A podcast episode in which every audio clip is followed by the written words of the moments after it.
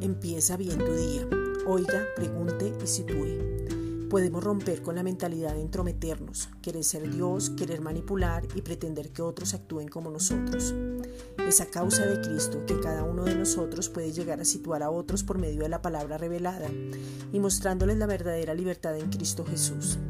Oír atentamente requiere de disciplina, constancia, tener empatía, no suponer y no inventar si no entendió lo que quieren decir, no suponga, pregunte, no sea que usted entienda otra cosa. Pregunte sobre lo que están contando y no quiera saber lo que no le quieren contar. Es necesario aprender a no entrometerse en lo ajeno. Sitúe a la persona en su corazón, permita que Cristo mismo transforme el corazón y déjelo entender lo que el Padre dice.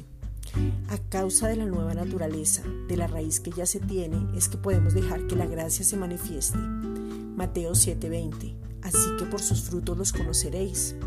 Aunque es un texto dado a los judíos, cuando lo pasamos por la sangre de Cristo, entendemos que Jesús habla de los lobos rapaces y los falsos profetas, pero en Cristo los frutos son los de justicia, porque la puerta es Cristo. Esta es una reflexión dada por la Iglesia Gracia y Justicia.